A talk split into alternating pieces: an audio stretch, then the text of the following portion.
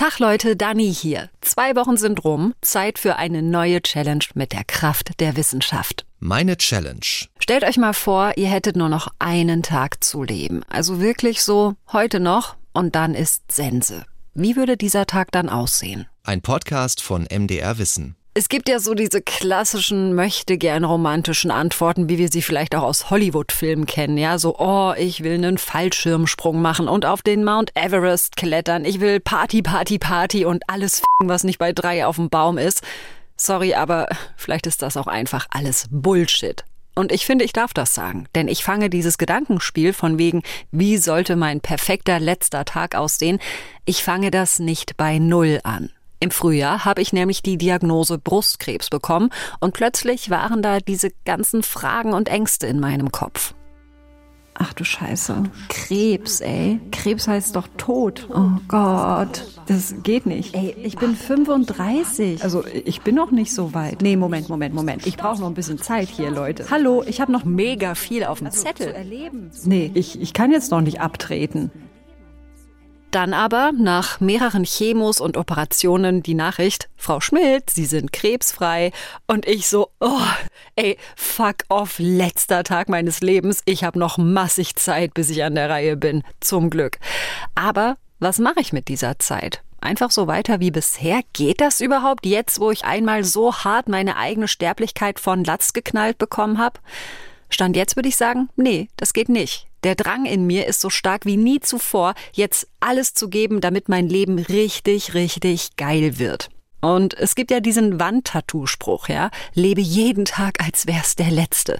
Und bei solchen möchte gern Weisheiten kommt es mir eigentlich immer hoch. Aber was da drin steckt, wenn wir den ganzen Kitsch mal weglassen, ja, von wegen, es könnte jeden Tag rum sein, das Leben. Also ist es mit dem großen Löffel. Das ist doch einfach wahr, oder? Und deshalb probiere ich das aus. Jeden Tag so leben, als wär's der letzte. So viel aus meiner Zeit herauspressen, wie nur geht, jeden Tag. Geht das überhaupt? Und wenn ja, was hat mich denn bisher davon abgehalten? Musste ich wirklich erst Krebs kriegen, um volle Pocke loszuleben? Und wie sieht dieses Losleben dann überhaupt aus? Es gibt ja diesen Begriff Bucketlist, also eine Liste mit Dingen, die ich noch oder nochmal erleben will vorm Tod. So, und so eine Liste mache ich mir jetzt. Ich habe einen Stift, ich habe, ich habe keinen Zettel, Moment.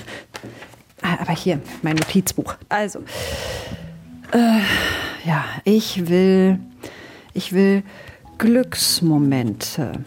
Ich will intensive Gefühle, also so eine vertikale äh, vertikale Erlebnisdichte, eine hohe Gefühlsamplitude. Ich glaube, dann fühlt sich das Leben intensiv an.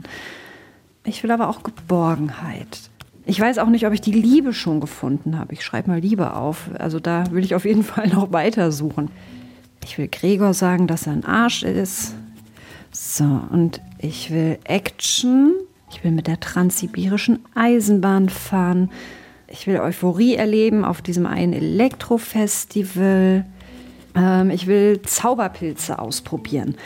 Und ich will meine Lieblingsband live sehen. So, und ich will Sonnenaufgang oder Untergang am Meer. Oh Gott, das ist eigentlich auch ziemlich kitschig. Hm. Ich schreibe da zwar einige erste Ideen auf, aber irgendwie fasst nichts davon meine Sehnsucht nach dem vollen Leben so richtig in Worte. Es fühlt sich alles so ein bisschen nach klein-klein an. Aber das ist das, was mir gerade ständig im Kopf rumgeht, ja? Ich muss doch noch, ich will doch noch.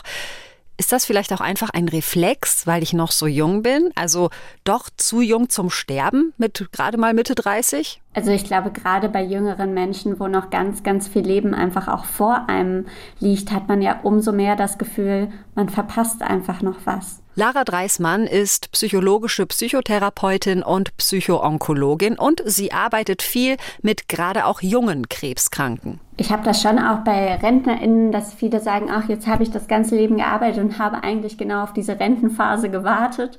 Aber das ist ja dennoch was anderes, wenn man vielleicht auch schon sich beruflich selbst verwirklichen konnte oder ähm, vielleicht auch in anderen Lebensbereichen schon viele Jahre so leben konnte, wie man es wollte. Und das ist als jüngerer Mensch ja vielleicht einfach noch mehr in Planung.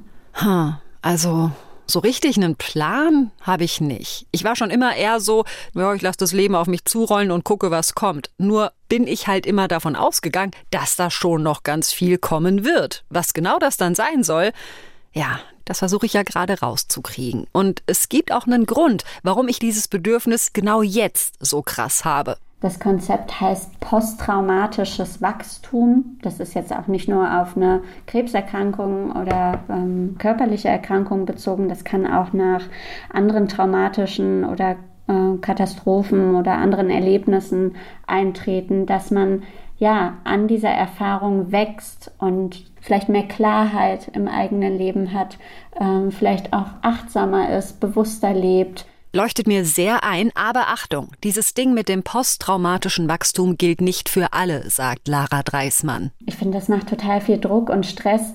Wenn ich es jetzt sehr salopp sage, äh, dann zu sagen, sie müssen jetzt in der Scheiße auch noch das Gold suchen, finde ich, ja, finde ich schwierig. Ich finde es total okay, wenn man nach der Behandlung sagt, das hake ich jetzt ab das war eine richtig beschissene Erfahrung und da muss ich nicht dankbar sein, was gelernt haben, jetzt der bessere Mensch auch noch danach sein. Ich möchte es auch, dass es einfach nur vorbei ist jetzt. Das finde ich ist genauso gerechtfertigt. Klar will ich diese Krebsscheiße ganz dringend hinter mir lassen. Und ich will auch nicht, dass diese Krankheit was mit mir gemacht hat, ja, mich und meinen Blick auf das Leben verändert hat. Ich will das nicht. Es war eh schon alles so mies, dass ich dem Krebs so heftige Nachwirkungen irgendwie nicht, ich sag mal, nicht gönnen will, ja. Ich will einfach wieder ich sein, wie ich vor der Krankheit war. Aber auf der anderen Seite, diese wunderbare Chance, dass ich weiterleben darf, die will ich eben auch bestmöglich nutzen. Also los, ja, her mit dem wilden Leben, dem richtigen Leben, dem erfüllenden Leben.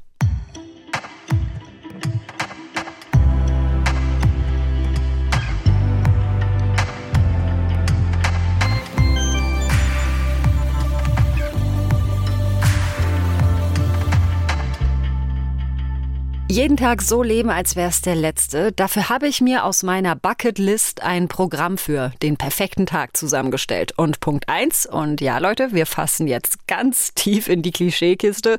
Punkt eins ist Sonnenaufgang am Meer. Oh, Alter, es ist so schweinekalt und es regnet.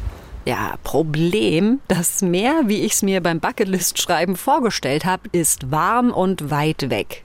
Ich bin hier in Leipzig aber gebunden. Ich muss arbeiten, ich habe ständig irgendwelche Arzttermine und ich kann nicht mal eben an die Adria oder die Algarve fliegen. Fände ich auch total bescheuert, ja. Ewig fliegen für einmal Sonnenaufgang.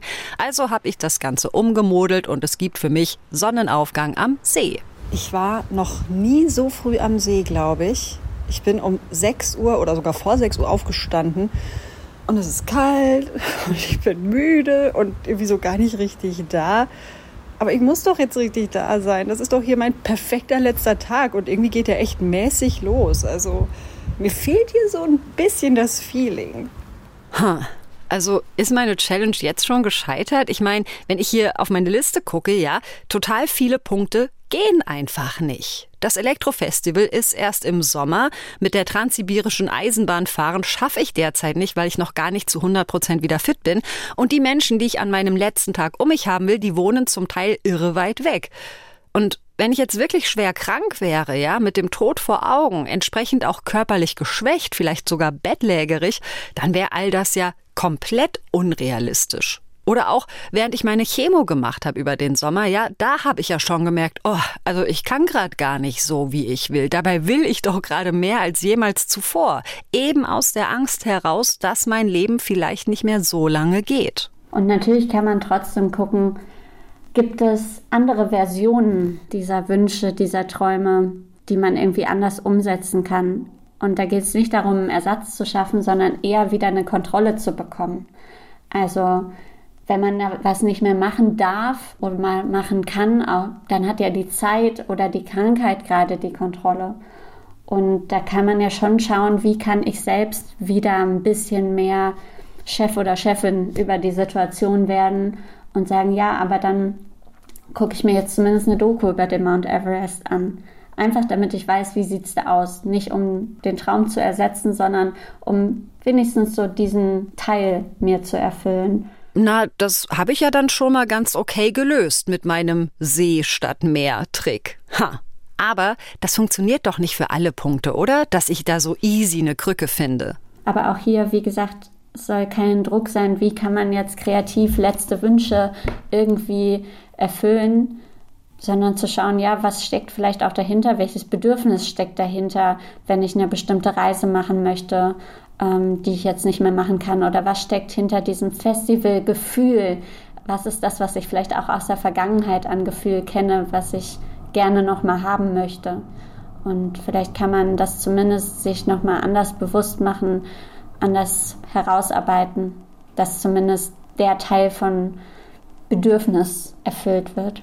Ja, mir fällt auf, dass meine Liste sich so ein bisschen zweiteilen lässt. Einmal konkrete Erlebnisse und Ereignisse, zum Beispiel eben ein Festivalbesuch oder eine Reise. Und auf der anderen Seite so ich nenne es mal Werte und Gefühle, Action, Liebe, Geborgenheit. Und es ist ja voll gut, dass ich das für mich schon mal klar habe, was ich so will und nicht einfach blind irgendeine Hollywood-Bucketlist abarbeite.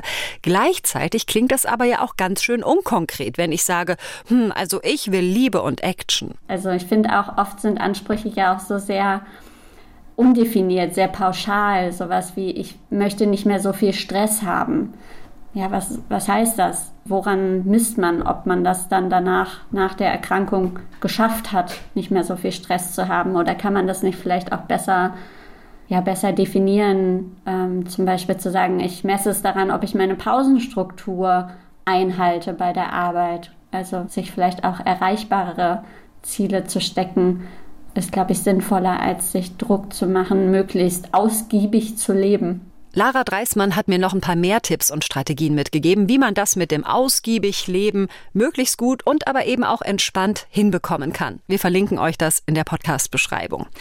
So, und ich soll die Dinge also möglichst konkret machen. Der nächste Punkt auf meiner Bucketlist ist Liebe und Geborgenheit. Das heißt konkreter, also für mich jedenfalls, mit den Menschen zusammen sein, die mir am Herzen liegen. Also zum Beispiel mit meiner besten Freundin Wein trinken oder mit meinen Kumpels tanzen gehen, mit meiner Familie in Urlaub fahren. So, und das mit meiner Family, das geht schon mal nicht, die wohnt zu weit weg. Deshalb nächste Station an meinem perfekten letzten Tag, auf in meine Lieblings-WG zum Sektfrühstück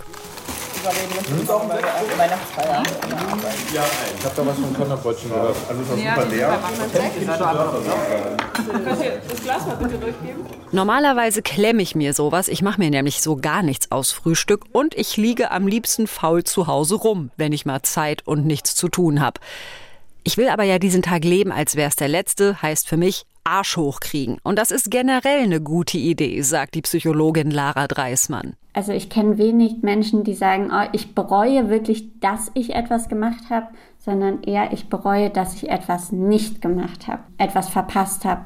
Und auf dem Rückweg von diesem Treffen mit meiner Crew habe ich einen Erkenntnismoment. Ich bin gerade auf dem Heimweg durch die zugefrorenen Straßen. Es ist schweinekalt, es ist mega wenig los. Hier so über mir ist so ein Baum, komplett zugefroren, es glitzert so im Sonnenlicht. Und ich habe jetzt dieses Gefühl, dass ich eigentlich heute Morgen am See haben wollte und ganz eigentlich ja am Meer. So, oh fuck, die Welt ist richtig, richtig schön. Also ja, ich stehe hier und gucke und bin ganz erfüllt.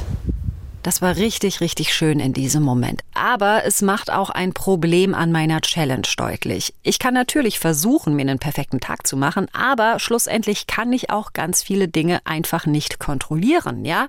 Ich kann mich nicht ruckzuck ans Meer beamen oder meine Lieblingsband zwingen, dass sie hier in der Nähe ein Konzert spielt.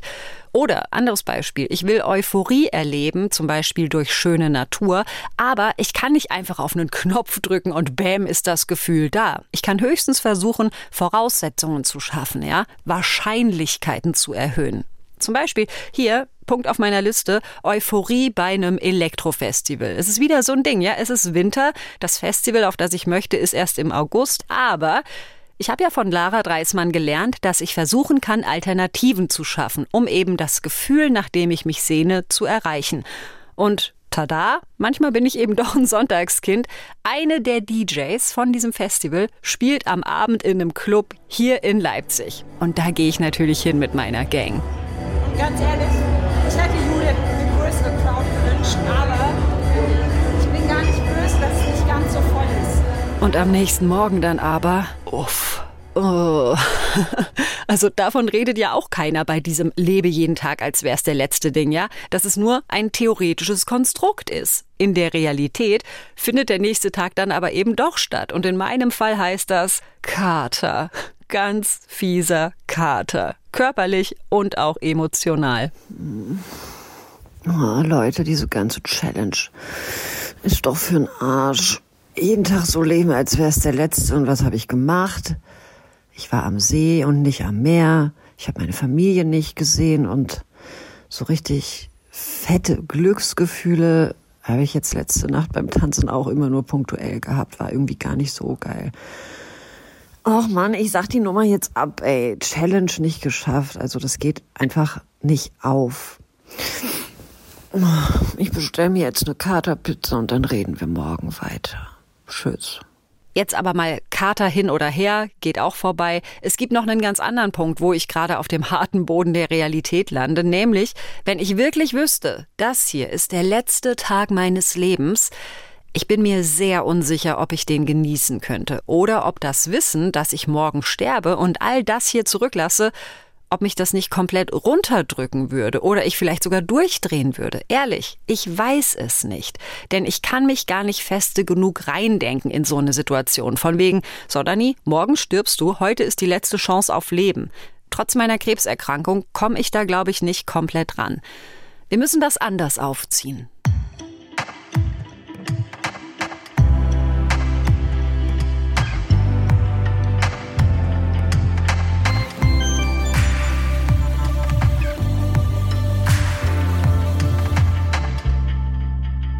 Dieses Lebe jeden Tag, als wär's der letzte Ding, das ist am Ende doch nicht mehr als ein romantischer Spruch von irgendwelchen Wandtattoos und Internetbildchen. In der wortwörtlichen Umsetzung funktioniert das gar nicht. Für mich jedenfalls. Ich kann nicht alles, was mir wichtig ist, in einen Tag packen. Ich kann nicht einfach Menschen herbeizaubern. Ich kann nicht die Natur kontrollieren oder die Gesetze von Raum und Zeit außer Kraft setzen. Und wir meinen doch auch was viel Größeres. Nämlich eben, lebe dein Leben so, dass du am Ende sagen kannst, ja, war gut, war erfüllt. Ich kann zufrieden abtreten. So, und wenn ich mir da jetzt meinen Tag angucke, ja, oder auch meine Liste, meine Bucketlist, da denke ich so, hm, ist das jetzt irgendwie alles? Also Gefühle, Menschen, Action, Musik und Rausch, wird das am Ende reichen, dass ich zufrieden zurückblicke? Natürlich, das ist genauso eine Lebensbedeutung, ähm, ist genauso für viele Menschen sehr wichtig und zentral und ist ja auch was Gutes. Also Spaß und Freude zu erleben ähm, ist auf alle Fälle was Positives. Das ist Daniel Spitzenstetter, Doktorand und wissenschaftlicher Mitarbeiter am Institut für Psychologie der Universität Innsbruck. Und er schiebt gleich ein Aber hinterher. Nur eben ist sozusagen glücklich sein, Freude zu haben, nicht unbedingt das Gleiche wie Sinn zu erleben oder sein Leben als, als erfüllt zu beschreiben. Es geht oft Hand in Hand, aber auch nicht immer.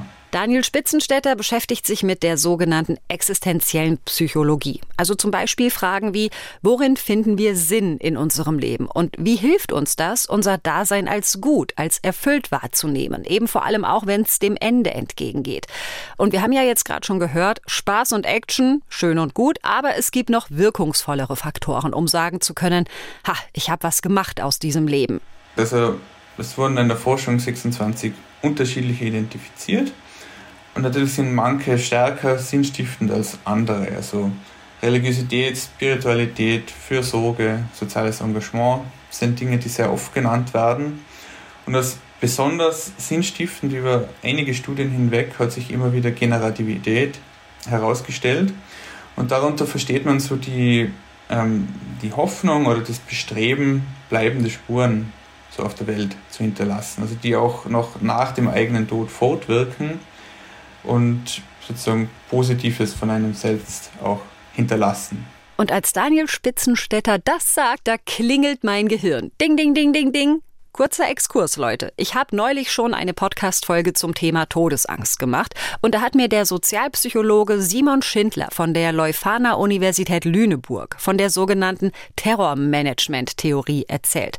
Die beschreibt gewissermaßen einen Trick unserer Psyche, damit wir nicht durchdrehen angesichts unserer Sterblichkeit. Und zwar, indem wir nach sogenannter symbolischer Unsterblichkeit streben uns engagieren oder etwas schaffen in Zusammenhängen, die größer sind als wir selbst, an die wir glauben, an denen wir uns orientieren, nach denen wir handeln. Religion zum Beispiel, klar, aber das können auch ganz andere Dinge sein. Ja, also man kann sich auch ähm, unsterblich machen, indem ich Bücher veröffentliche, indem ich ne, dafür sorge, dass eine Straße nach mir benannt wird, ja, oder dass ich dafür sorge, dass eine Statue von mir auf einem bekannten Platz ähm, erscheint. Und es gibt ganz vieles und alles, was uns so ein bisschen ähm, über uns hinausgeht, also das kulturelle Weltbild, das Weltbild, das wir mit anderen teilen, alles, was darüber hinausgeht, ist ja was eine Art von Weiterleben, was größer ist als ich selber. Und das kann alles äh, funktionieren. Das können sein, wenn ich mich stark mit Ernährung identifiziere, ja, dann kann das genau auch so ein Angstpuffer sein. Ne, und, und dass ich damit eben gut umgehe. Und es kann auch äh, das Fußballstadion sein. Es kann das sein, ich bin Fan von einem Fußballverein und gehe da wie zum Gottesdienst gehen andere eben ins Stadion jeden Samstag und feiern da äh, ihre Mannschaft ja, und zelebrieren das und haben da ihre Rituale. Und aus der Perspektive hat es genau die gleiche Funktion wie jetzt auch eine Religion. Und gleichzeitig, sagt Simon Schindler, kann man die ganze Kiste auch ein bisschen umdrehen. Denn, dass ich mir so große Fragen von wegen, was lebe ich eigentlich für ein Leben und packe ich da genug sinnvollen Inhalt rein, dass ich mir die ausgerechnet jetzt stelle, wo ich mit meiner eigenen Sterblichkeit sehr deutlich konfrontiert worden bin, das war zu erwarten. Es ist interessant, also wenn wir das Gedankenspiel, wenn wir jetzt nicht sterblich wären, ist schwer vorzustellen. Ne? Also, weil auch erst durch die Sterblichkeit die Dinge ja eine Wertigkeit bekommen. Also gerade durch die Exklusivität, gerade durch die Endlichkeit, dass es nicht immer verfügbar ist, alles, was wir erleben, daraus entsteht ja die Wertigkeit. Und ich habe mir auch immer gedacht, wenn es in so Kinderserien oder so um Bösewicht ging, der einfach äh, unsterblich sein wollte, habe ich immer gedacht, ja, was macht der denn dann? So, ist doch, dann sitzt er da und dann denkst du, ja, super. irgendwie, also mich hat der Gedanke da irgendwie schon auch abgeschreckt. Okay, also Unsterblichkeit wäre irgendwie auch nichts. Und dass man sich im Normalfall eben nicht jeden Tag den Kopf zerbricht von wegen, oh wei, oh wei, oh wei, eines Tages wirst du sterben, also überleg dir ganz genau, was du heute so machst mit deiner Zeit. Das ist gewissermaßen ein Selbstschutzmechanismus unserer Psyche. Die betreibt stattdessen eben lieber Terrormanagement und sucht sich was, worin wir aufgehen können. Ja, etwas, was unserem Leben Sinn gibt und uns symbolisch unsterblich macht. Ja, und jetzt sitze ich hier und denke, hm, was habe ich denn da vorzuweisen? Also ich bin nicht religiös, ich bin auch kein Fußballfan, ich habe kein Ehrenamt, ich engagiere mich nicht politisch oder ökologisch oder für was auch immer. Ich werde der Welt keine Kinder hinterlassen, ich werde kein Buch schreiben, es wird keine Straße nach mir benannt werden, weil ich irgendwas Tolles zustande gebracht habe. Sieht ziemlich dünne aus. Das Einzige, wo ich sage, daran glaube ich, das ist das Weltbild, für das ich arbeite, in Anführungsstrichen, ich möchte ein guter Mensch sein, ja, keine verbrannte Erde hinterlassen, für meine Familie, meine Freundinnen und Freunde da sein, emotional intelligent, warmherzig, zugewandt, engagiert, abenteuerlustig, witzig und so eben auch in Erinnerung bleiben. Also, ich will Liebe kriegen und Liebe geben. Mir das immer gelingt?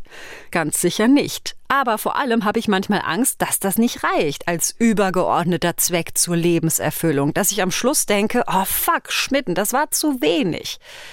Aber Sinnforscher Daniel Spitzenstetter von der Uni Innsbruck erzählt mir von einem Effekt, der mich ein bisschen beruhigt. Nämlich, ich nenne es mal, einer gewissen Altersmilde beim Blick auf das eigene Leben. Und glücklicherweise gelingt es wohl den meisten Menschen hier eine positive Antwort zu geben, also positiv aufs Leben zurückblicken zu können und das Leben sozusagen retrospektiv aus, auch als etwas Sinnvolles, als etwas Erfülltes zu sehen.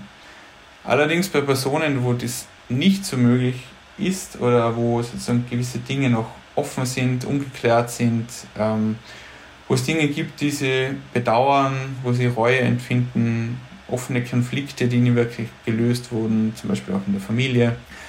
Denen fällt es deutlich schwerer, sich mit der Sterblichkeit sozusagen ähm, ins Reine zu kommen, die eigene Sterblichkeit zu akzeptieren.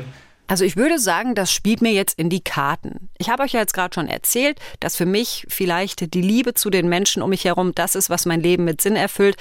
Klar empfinde ich auch in einigen Dingen Reue, habe schon Menschen verletzt, mich scheiße verhalten, habe noch Rechnungen offen und ich kann mir auch vorstellen, dass einiges davon vielleicht auf dem Sterbebett noch ziepen wird, wenn ich dran denke, aber nicht zu krass, würde ich jetzt mal sagen.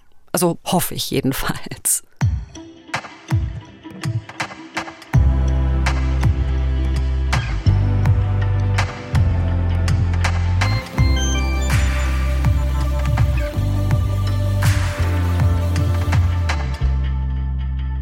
Ich muss bei dieser Challenge schon die ganze Zeit an ein Buch denken, das ich vor Jahren mal gelesen habe. Es heißt Dieser Mensch war ich. Darin ziehen Menschen, die bald sterben, Lebensbilanz. Ja, was war gut, was war nicht gut, was bereue ich, was würde ich anders machen.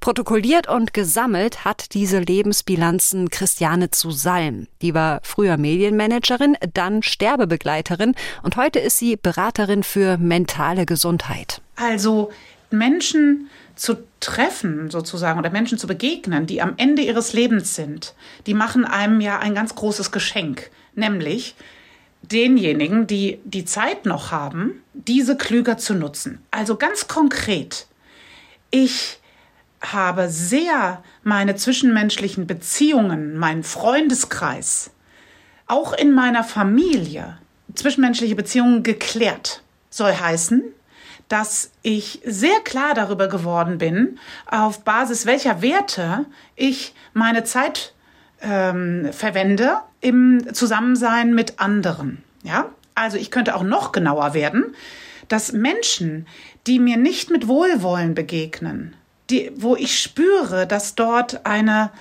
ungute Energie ist, auch möglicherweise eine missbräuchliche Energie. Das gibt es ja auf allen Ebenen. Ne? Dass ich mit diesen Menschen einfach keine Zeit mehr verbringe. Also das ist das eine.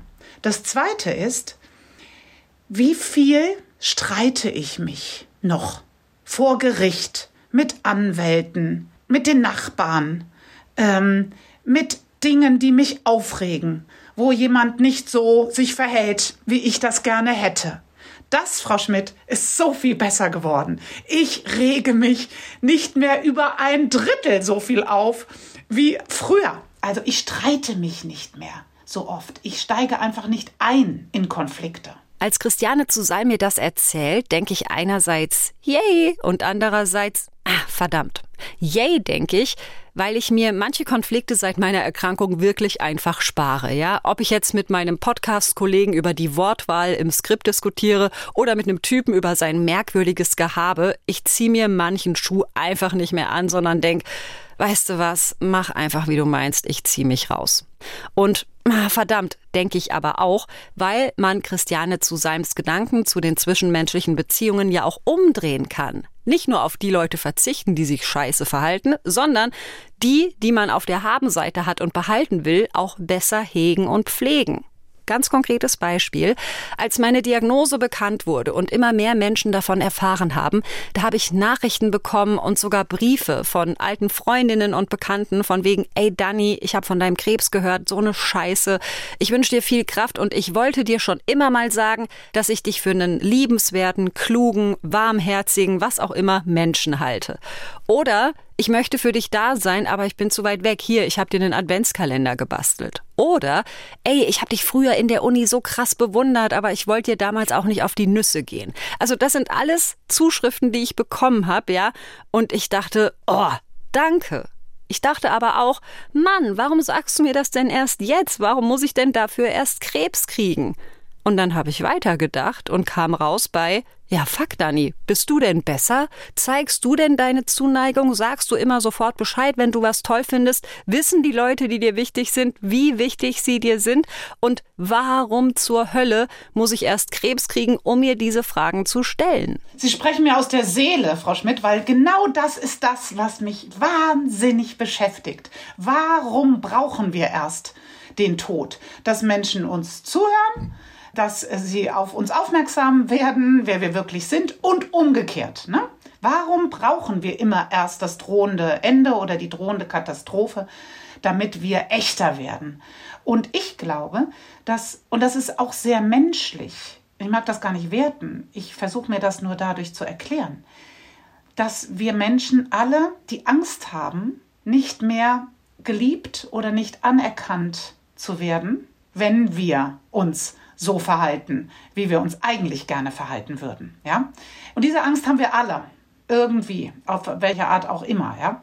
Und das Schöne ja an dem drohenden Tod ist, dass das wenigstens dazu führt, dass wir unsere sozialen Masken abnehmen. Ne? Und ich glaube, es gibt kein größeres Geschenk der Sterbenden an die Lebenden, sich bewusst zu machen, dass wir eben sehr wohl echter sein dürfen und sein können, selbst wenn der Tod nicht droht. Also das ist so ein bisschen etwas, was mich sehr antreibt, diesen Alarm, äh, diesen Weckruf zu nutzen. Weckruf, das trifft's. Während wir diese Podcast-Folge machen, ist es gerade Ende Dezember und ich verschicke sonst keine großartigen Nachrichten zum neuen Jahr. Aber nach diesem Kackjahr mit dieser Krebsscheiße was für ein guter Anlass ist da das Jahresende, um mich echt mal hinzusetzen und meinen Lieblingsmenschen Danke zu sagen und ein bisschen Liebe zu zeigen. Hey Enne, ich werde zum Jahresende eigentlich nie sentimental. Aber ist dir eigentlich klar, dass ich das Jahr ohne dich nicht geschafft hätte? Du bist einfach immer da gewesen, bei dieser ganzen Krebsscheiße und auch bei allem anderen. Und ich kann mir nicht vorstellen, wie es ohne dich gelaufen wäre. Huhu Fabi. Ich weiß ja jetzt nicht, ob wir uns Silvester auf der Party sehen. Für den Fall das nicht, wollte ich dir aber mal kurz schreiben, wie sau dankbar ich dir dafür bin, dass du mir so irre nah gewesen bist in diesem miesen Jahr. Das geht bei Kleinigkeiten. Liebste Silke von allen. Ich glaube, es gibt keinen Menschen in meinem Leben, der so weit weg wohnt und der gleichzeitig so nah an meinem Herzen ist wie du. Mein geliebtes Swine. Es gibt echt nur wenige Leute auf dem Planeten, die mich einfach schon mein ganzes fucking Leben begleiten. Und immer wenn mich jemand fragt, wer ist dein Lieblingsmensch jenseits deiner Familie, dann bist nach all den Jahren immer noch du der Erste, der mir in den Kopf kommt und so weiter und so weiter. Das waren jetzt natürlich nur kurze Ausschnitte, ja. Aber damit ist es ja nicht getan. Ich sitze hier mit meiner Liste an Dingen, die ich tun will und die ich schon seit Jahren hätte tun können, aber einfach nicht gemacht habe, ja. Immer geschoben, obwohl ich doch Bock drauf habe. Was hat mich denn bisher davon abgehalten? Was ist denn mit mir? Oder besser, mit uns? Christiane zu Salm kennt das nämlich auch. Da ist ja immer irgendwas, kein Geld, keine Zeit und so weiter. Und dann ist eben die Aufgabe, Frau Schmidt, Insbesondere wenn man erkrankt ist oder wenn man eben, wie gesagt, äh, sich dem Ende zuwendet, dass man sich dann sagt, was hält mich dann jetzt eigentlich davon noch ab? Und wenn man es dann schafft, in diese Angst reinzugehen und es trotzdem zu machen, ja, es gibt ja so ein, so ein schönes Lied von Bas Luhrmann, das heißt, Do every day one thing that scares you. Also mach jeden Tag etwas, wovor du Angst hast. Ja? Und Sie kennen doch bestimmt auch das Gefühl, das kennen wir noch vom Spielplatz alle, wir als Kinder, das haben wir nur vergessen, wenn wir unsere Angst überwunden haben, diese Rutsche darunter zu rutschen. Und wie glücklich wir waren, es dann getan zu haben. Und das ist das, was unsere Aufgabe ist aus meiner Sicht. Das ist ja auch so ein bisschen das, was die Psychoonkologin Lara Dreismann am Anfang meiner Challenge gesagt hat. Ne?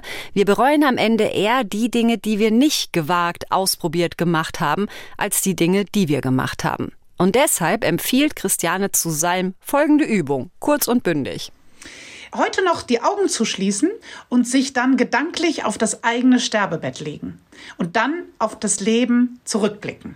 Und wisst ihr was? Mein idealer letzter Tag, der wäre, glaube ich, doch gar nicht so mit Sonnenaufgang am Meer und Party am Abend. Ich glaube, mein idealer letzter Tag wäre, alle Menschen, die ich liebe, sind da. Es ist warm und hell und geborgen und wir schwelgen in Erinnerungen. Das ist es, was ich vom Leben will. Schöne, intensive Erinnerungen und Menschen, mit denen ich diese Erinnerungen teile. So eine Fahrt mit der transsibirischen Eisenbahn, ja, die mache ich, weil ich neugierig bin und mich das irre interessiert, aber ich glaube, ich mache die auch, weil es unfassbar geil sein wird, darauf immer wieder zurückzublicken, mich zu erinnern an die intensiven Bilder, Erlebnisse und Gefühle.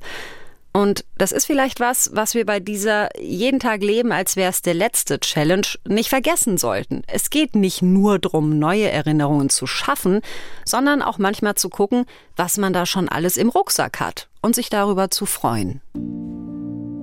Ja, aber was heißt denn all das jetzt? Ich habe diese Challenge, jeden Tag leben, als wäre es der letzte, nicht geschafft weil es auch einfach nicht geht.